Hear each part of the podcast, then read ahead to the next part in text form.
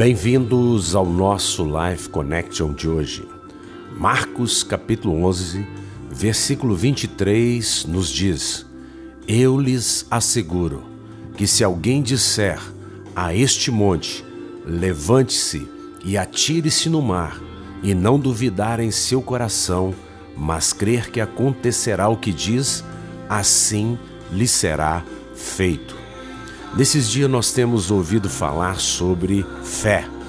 Nós temos estudado sobre este assunto e temos meditado sobre este assunto. E fé não se trata de um tamanho, se ela é grande ou é pequena, mas se trata de você crer corretamente, porque nós precisamos ter constância naquilo que nós cremos. Nós vemos pessoas que dizem: Eu tenho fé mas quando a gente olha para essas pessoas, como no momento em que nós estamos vivendo e vemos notícias ruins no Jornal Nacional, então essas pessoas vacilam na sua fé. E quando nós vacilamos na nossa fé, então nós começamos a naufragar e nós vivemos uma gangorra emocional. Mas o que a Bíblia nos diz para fazer? Ela diz que nós devemos exercitar a nossa fé, verbalizar aquilo que cremos. Devemos dizer: Senhor, nós cremos, nós não duvidamos, nós cremos que acontecerá o que diz a tua palavra, que certamente o Senhor tomou sobre si as nossas dores, as nossas enfermidades. Portanto, nós somos protegidos, ricamente abençoados.